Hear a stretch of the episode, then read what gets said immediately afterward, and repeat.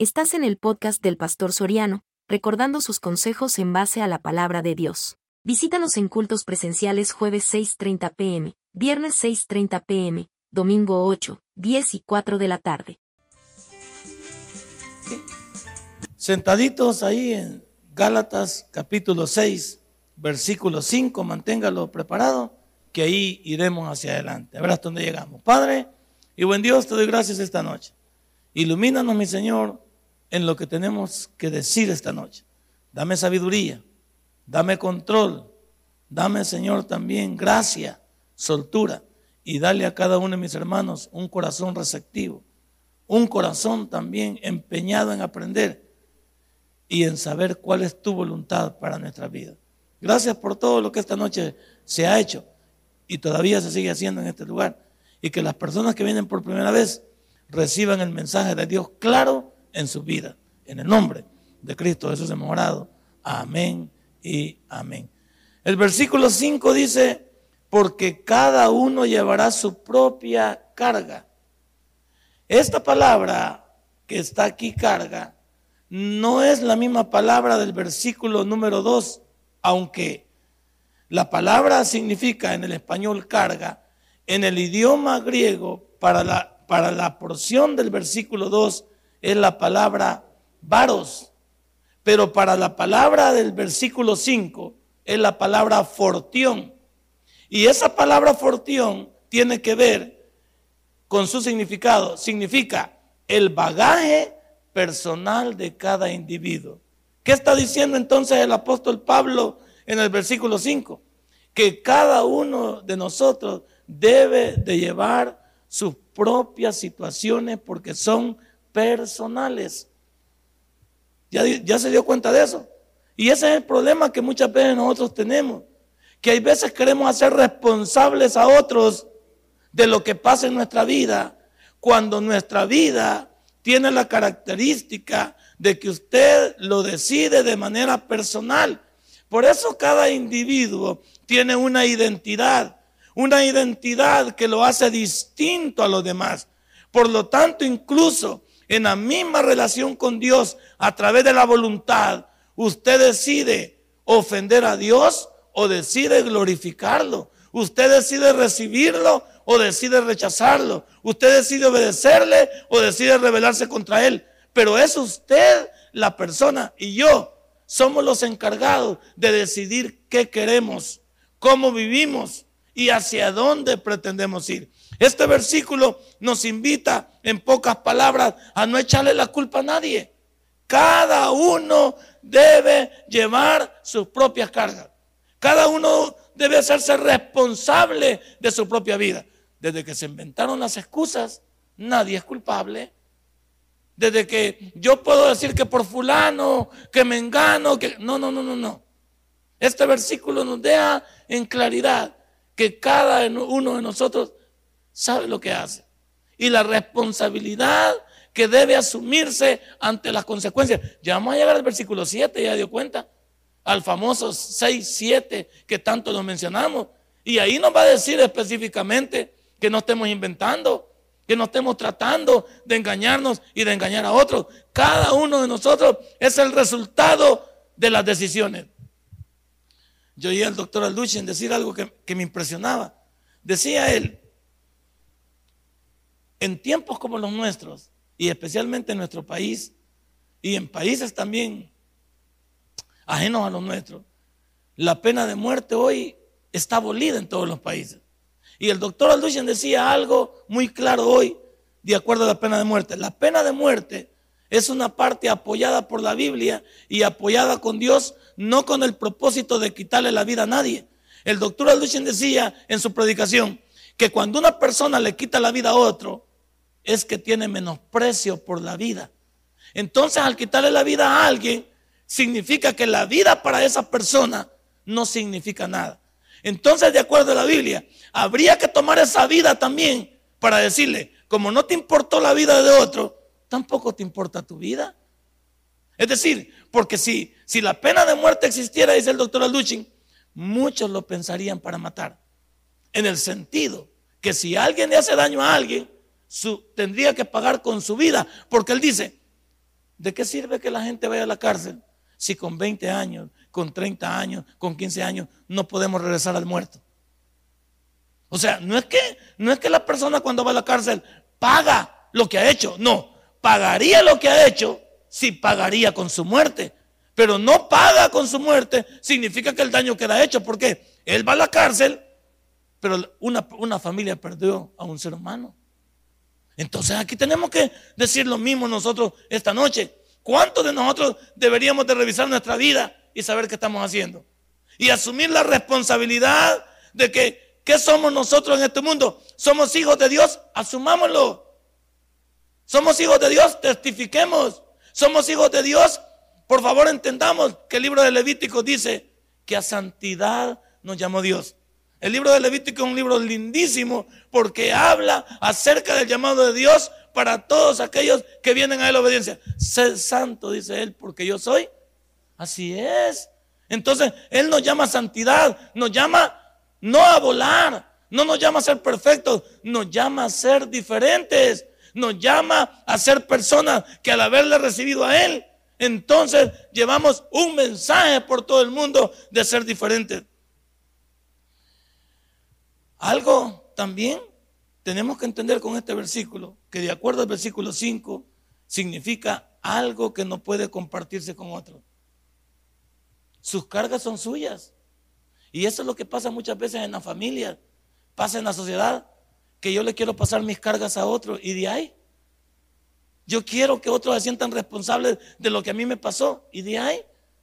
Si cada vida es responsable de sus acciones, y también estamos diciendo que algunas cosas que han pasado en nuestra vida no son culpa nuestra, pero tampoco son culpa de los demás.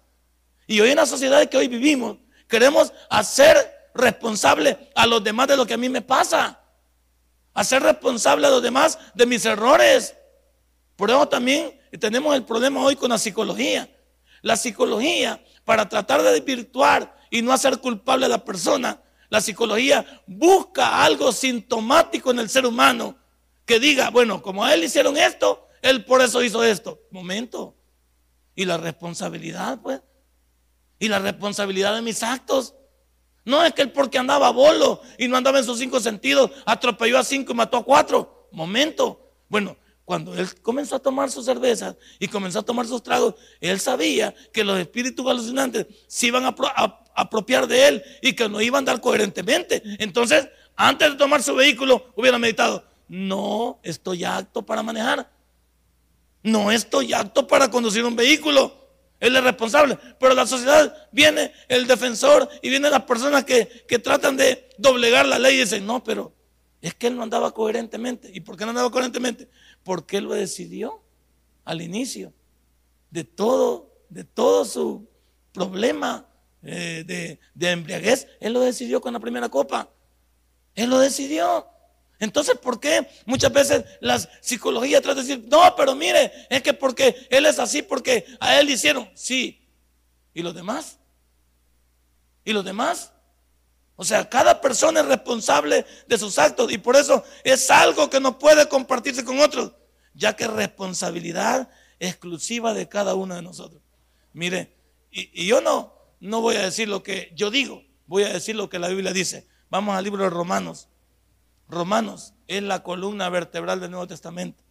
Romanos es el libro más protagónico del Nuevo Testamento porque habla de la circuncisión y la incircuncisión, de la ley y de la gracia. Habla también del judío y del griego. Habla también de la misericordia de Dios y de lo que la ley muchas veces quiere, quiere tener sobre nuestras vidas, que ya no puede. ¿Por qué? Porque nosotros somos la iglesia. Mire lo que dice el versículo 10 del capítulo 14 del libro de Romanos. ¿Lo tiene? Pero tú dices, ¿por qué juzgas a tu hermano? O tú también, ¿por qué menosprecias a tu hermano? Porque todos compareceremos ante el tribunal. ¿Qué está diciendo este versículo en pocas palabras? Que el cristiano es responsable de sus obras después de haber recibido a Cristo para presentarse en aquel tribunal delante de Dios.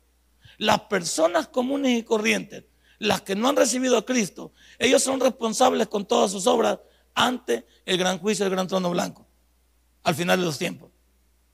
Porque si es cierto que los cristianos nos presentaremos delante de Dios y esas obras que hemos hecho son valederas después de haber recibido a Cristo en adelante para saber qué hicimos por el Evangelio y qué hicimos por Cristo aquí en esta tierra y nos vamos a presentar ahí delante de Él. Tampoco hay que descartar que los que nunca quisieron nada con Dios se presentarán delante del gran juicio, del gran trono blanco, para que Dios les pueda dar su justa paga y les pueda demostrar por qué tendrán que ir al infierno. O sea, hay una responsabilidad, primero de los cristianos, ¿de qué? De vivir para Dios en el entendido que hay un lugar donde se va a premiar su vida después de haber recibido a Cristo. Y también a los que nunca quisieron nada con Dios, también se les podrá demostrar por qué tendrán que ir al infierno. Y no van a ir al infierno porque Dios quiere mandarlos allá. Fíjese una cosa, que lamentable es. En la Biblia nunca dice que el infierno fue creado para el hombre. El infierno fue creado para Satanás y sus ángeles. Nunca dice en la Biblia que el infierno fue creado para el hombre. El hombre vaya de metido. El hombre vaya por soberbio. El hombre vaya por rebelde. Nunca en la Biblia sáqueme un versículo que diga que el infierno fue creado para el hombre. El hombre vaya por necio por rebelde, por rechazar a Jesús y el mensaje de salvación. Eso es todo. No es que alguien puede decir, ¿y por qué Dios siendo un Dios tan bueno manda a la gente al infierno? Momento, no es Dios el que manda a la gente al infierno. Dios por eso nos ha llenado de voluntad propia. Uno le llaman libre albedrío, otros le llaman, ¿qué le llaman? Conciencia, otros le llaman poder de decisión. Llámele como quiera. Usted en esta tierra tiene que hacer una decisión. O rechaza a Jesús o lo recibe en su corazón.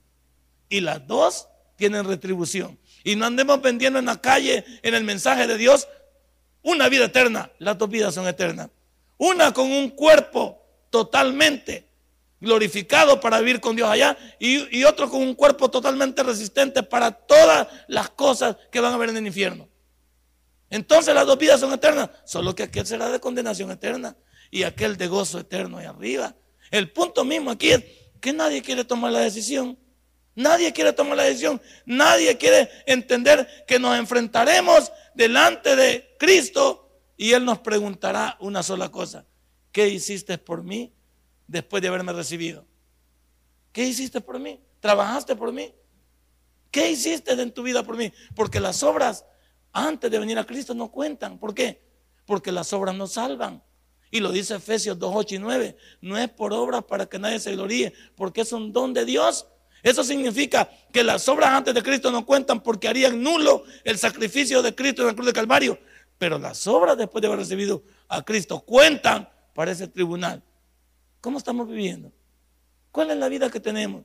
¿Por qué se le motiva a esta iglesia a que no nos quedemos nosotros con la salvación, sino que la compartamos con otros?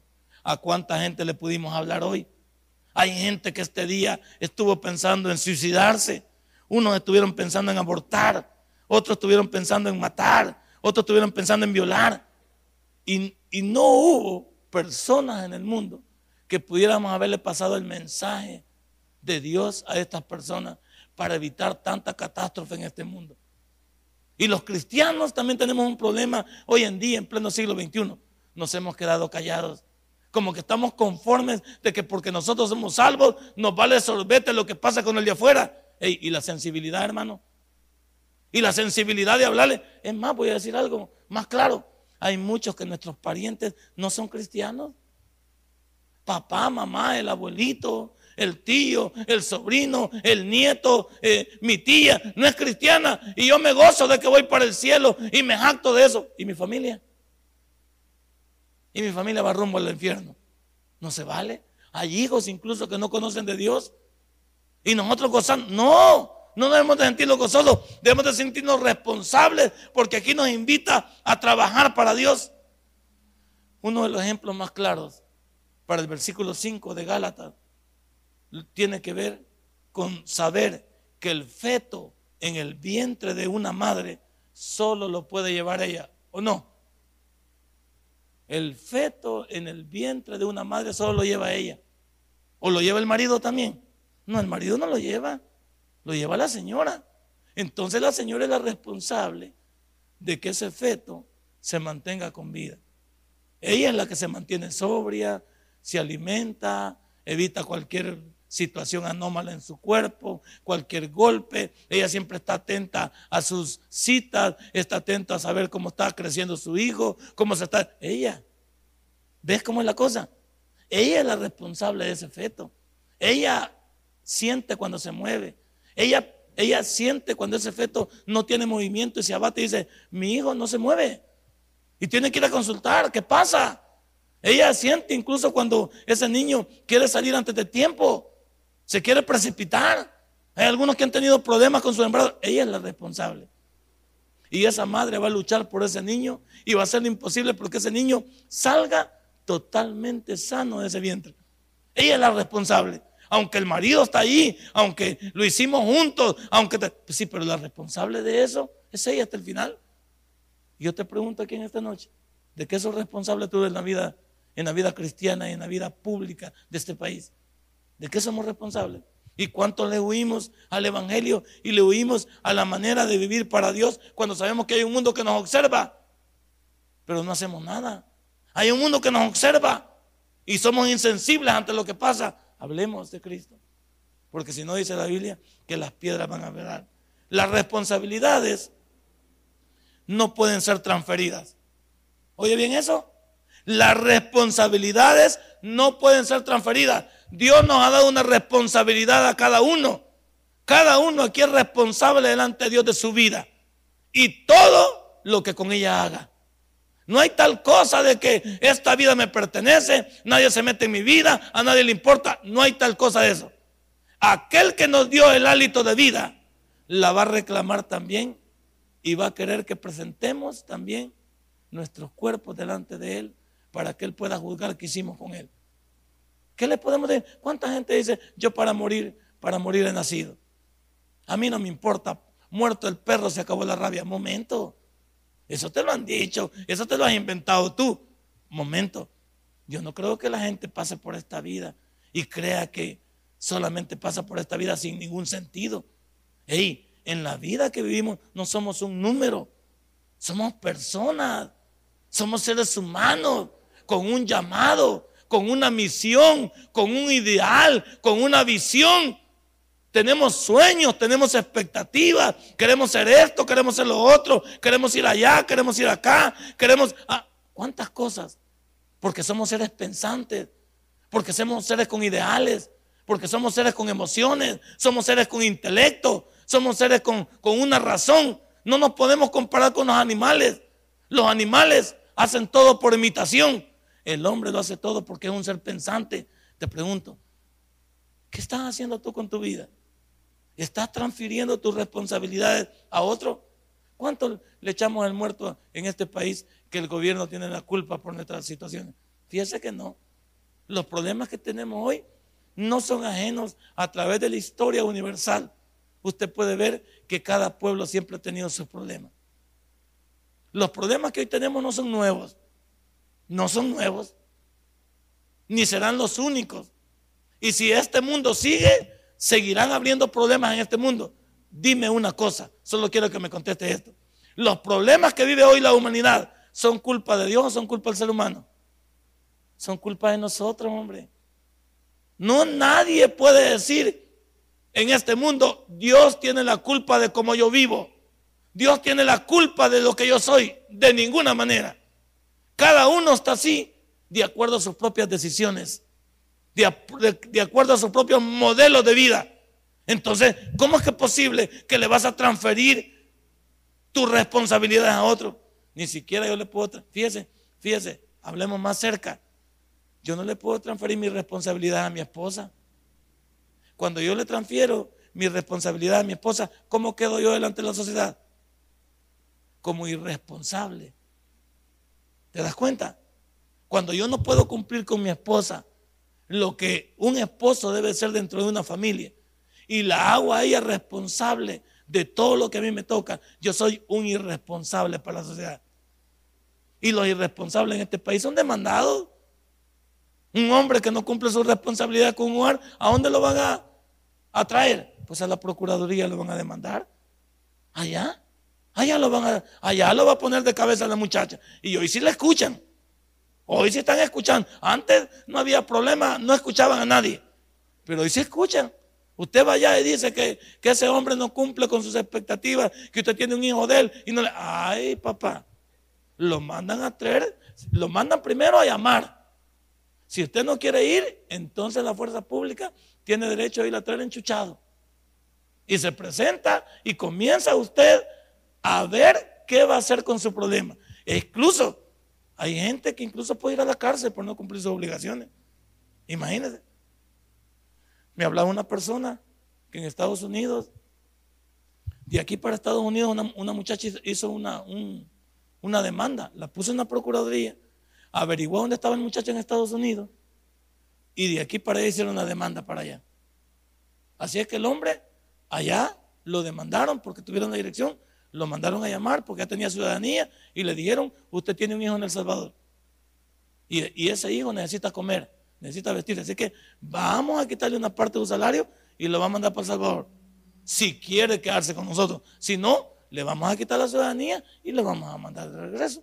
Porque nosotros no queremos irresponsables aquí en este país. ¿Se da cuenta que hay? Y este hombre que puede decir, no hombre, ah, dicen que digo el, muchacho, y es mío. La famosa fórmula que te dimos, y es mío. Entonces vino la autoridad de Estados Unidos y le dijo algo. Si el niño cree que no es suyo, haga algo fácil. Pague una prueba de ADN. Y dice él, no, pero yo ¿por qué la voy a pagar? Porque usted está diciendo que no es suyo. La mujer en El Salvador dice que es suyo. Así que, ¿quién tiene que demostrar que no es suyo? Usted. Pague la prueba de ADN, que vale como 600 dólares. Páguela y entonces averiguamos qué es. Y dice él, bueno, haciendo mis cuentas quizás es mío. Ah, pues no gaste los 600 dólares, tonto. No gaste los 600 dólares. Es una responsabilidad. Él no, me la puede transferir a mí. Va a decir, pastor, hágase cargo usted en El Salvador del niño que tengo allá. Y de ay, si yo no me acosté con la fulana. No, yo no me acosté con ella. Te acostaste tú. Tienes que ser responsable de tus actitudes. Entonces, ¿cuántas personas en esta vida, en el cristianismo, en la vida diaria, transferimos nuestra responsabilidad? Que aquel tiene la culpa. A mí me va mal, aquel me enganchó. ¿Y que no vos no tenés poder de decisión? Como yo le decía a mi abuelita, le dije a mi abuelita, mamá, pero es que aquel me dijo, y me decía mi abuelita, ah, semejante tonto, y si aquel te dice que te aventé un barranco, te vas a aventar. Y me llevaba a un, a un precipicio, a un bordo que había cerca de la champa donde vivían. Y me ponía a la viejita en el, punto de la champa donde estaba el hoyo y me decía, vaya, tírese. Yo le decía, ¿cómo, abuelita? ¿Cómo me a Me va a matar. Vea, pasmado, me decía, ¿cómo que yo te digo que hoy tu nana tirate y no te tiras y aquel dundo que no es nada tuyo, a ese le haces caso? Es correcto. Yo le echaba la culpa a mis amigos para mitigar y salir de mi problema que tenía, que me iban a dar con la varita. Entonces, aquel amigo, aquel, no, nos transfiramos nuestra responsabilidad. Cada uno es responsable de sus acciones. Y el problema hoy en la vida es que está fácil echarle la culpa a todos. Aquí no hay oportunidades, aquí no hay trabajo, aquí es que muchas veces ni siquiera salimos a buscarlo. Ni siquiera hemos hecho un currículo. Ni siquiera hemos salido a tocar puertas. Óigame, hay cosas que solo usted que está viviendo en carne propia sus situaciones podrá saber cómo Dios le puede ayudar. Y si nosotros no estamos dispuestos a ponernos bajo la voluntad de Dios y reconocer que tenemos un problema, no podremos salir de ello. Cada uno era responsable de lo suyo. ¿Sabía eso? De acuerdo al versículo 5, mire cuánto tiempo nos hemos llevado casi 25 minutos discutiendo sobre lo mismo. Cada uno es responsable de lo suyo. Y le tengo el versículo. Jeremías 17, 10. Vamos a Jeremías, capítulo 17. Jeremías, el profeta llorón. Jeremías, el hombre cuyo cuerpo vivió toda, todas las profecías que Dios habló a través de este siervo. Él las pudo sentir y vivir. 17, 10.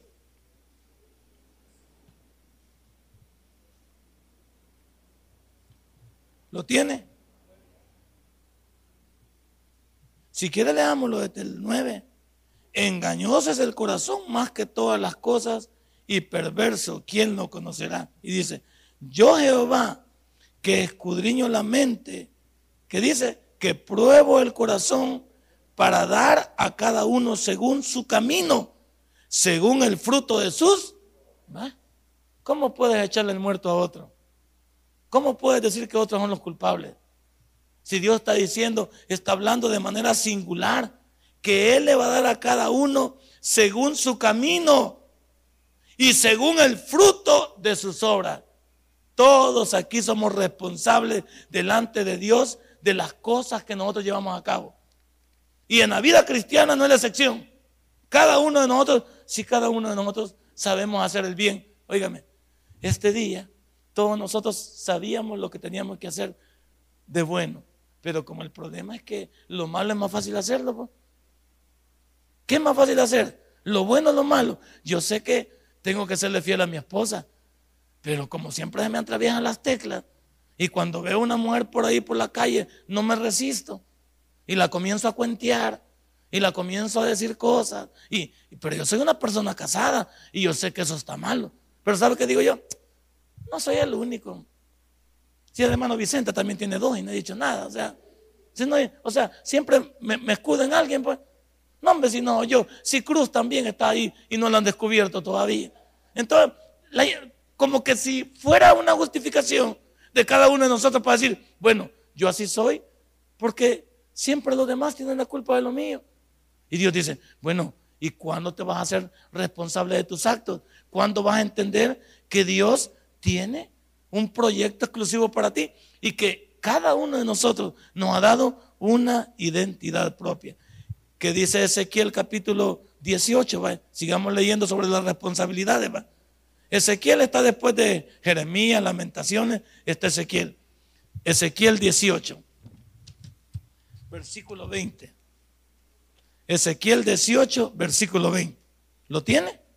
Este sí, este sí nos pega en el clavo, va. Para aquellos que andamos echándole el muerto a los demás, incluso a la familia.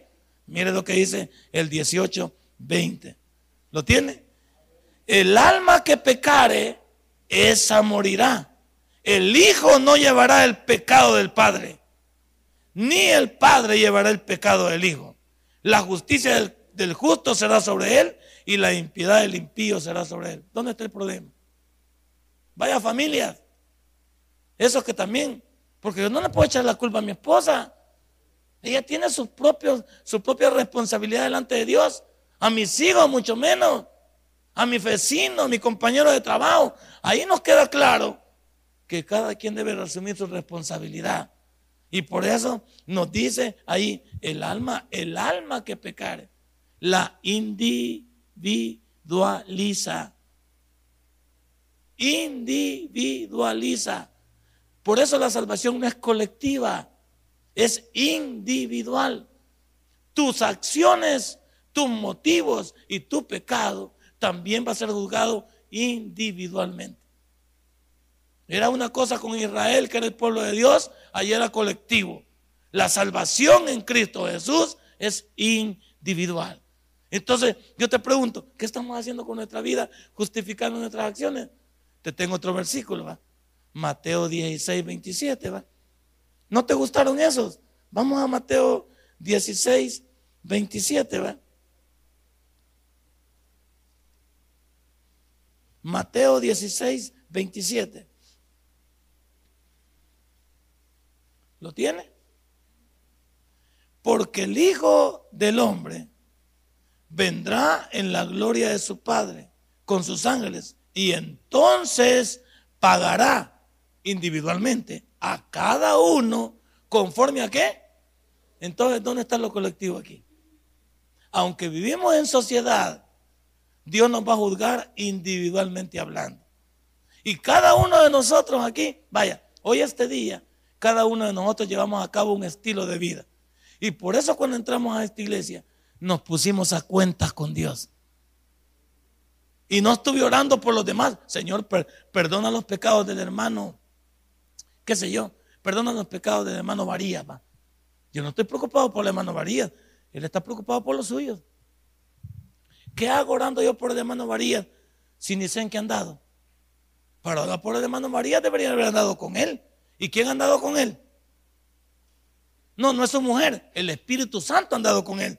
Y ese sí sabe en qué ha andado él, porque el Espíritu Santo ha andado dentro de él. Pero él sabe sus propios problemas. Entonces, esta noche que el hermano María entró aquí, lo primero que tenía que haber hecho es ponerse a cuentas con Dios. y decirle, Señor, qué regada hoy. Hoy me metí en una bronca, Señor. Le fui infiel a mi esposa con mis pensamientos. Hoy, Señor, estuve viendo allá en la computadora mujeres que no estaban vestidas ni vendiendo galletas, sino que estaban en otras situaciones. Señor, no fui fiel a mi esposa. Hoy también eh, tuve malos pensamientos con la secretaria. ¿Y usted cree que esas cosas nadie las sabe? Pero el Espíritu Santo y Dios y ustedes las sabemos. Entonces, como dije en mi pueblo, todos sabemos de dónde venimos, ¿va? ¿De dónde venimos nosotros de este día?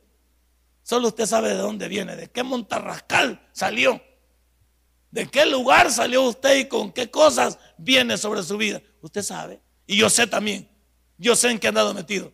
Y aunque nadie me ha visto, Dios ahí estuvo y dice, mira, mira que esos sinvergüenzas, Soriano. Son meros sinvergüencitas.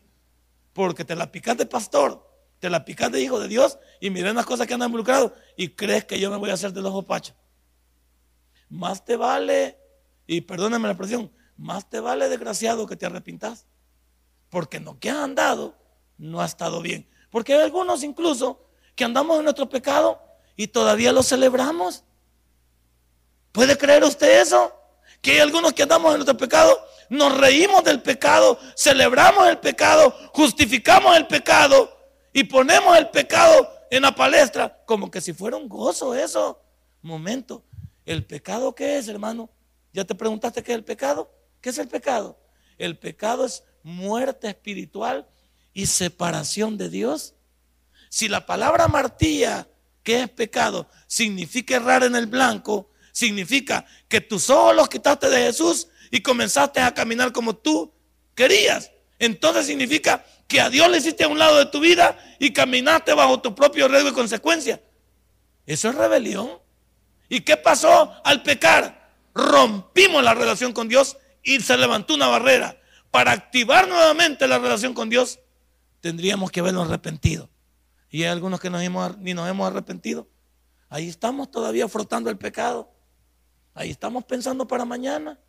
Ahí lo tenemos escondidito y lo estamos sobando. Ahí, y hermano, ¿tú crees que Dios no sabe eso? ¿Tú crees que Dios ignora eso? Por eso el versículo 5 dice que cada uno llevará sus propias cargas, porque cada uno es responsable de sus hechos, que dice Jeremías 32, 19.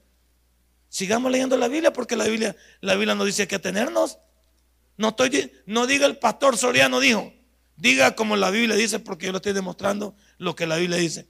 32, 19.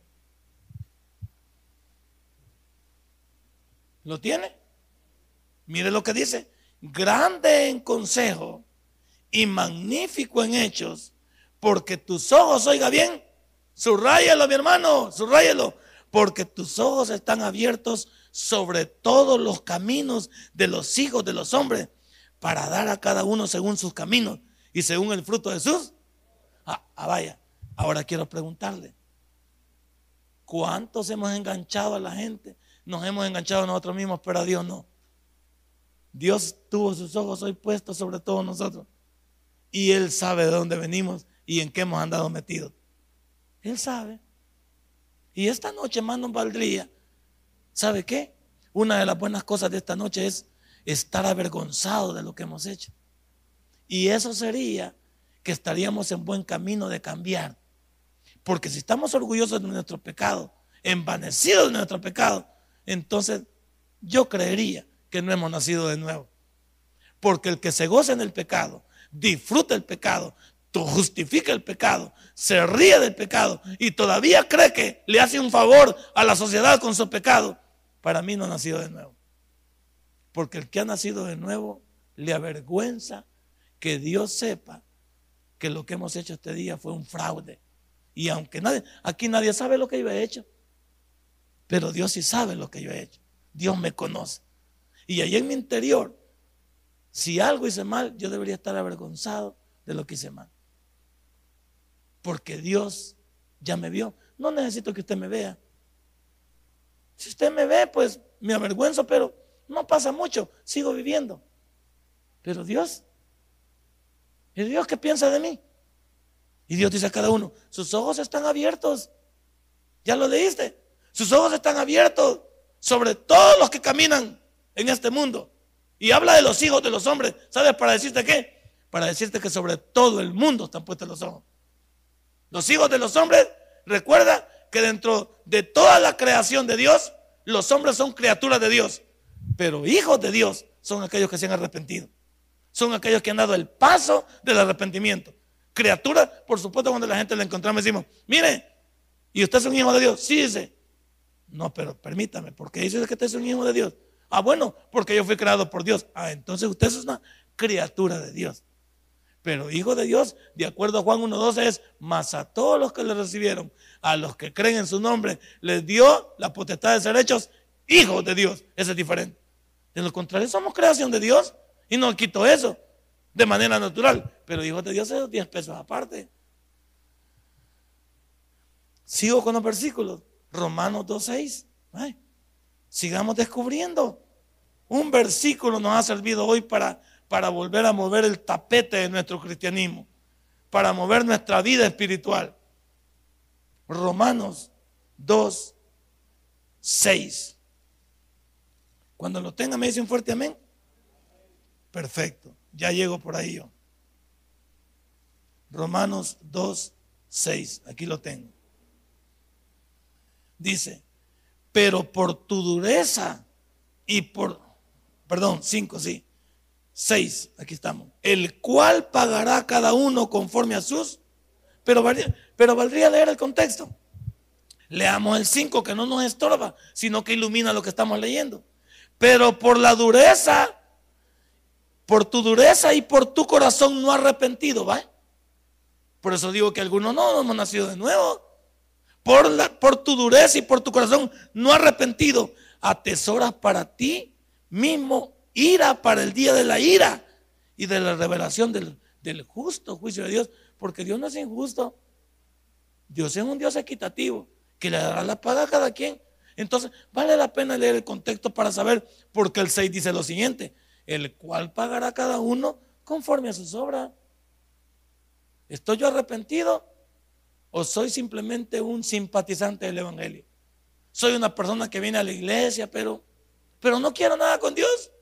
Vengo a la iglesia, pero, como yo digo, a una persona cuerda con cinco dedos de frente ¿Qué le impide venir a Dios si Dios solo quiere lo mejor para mí?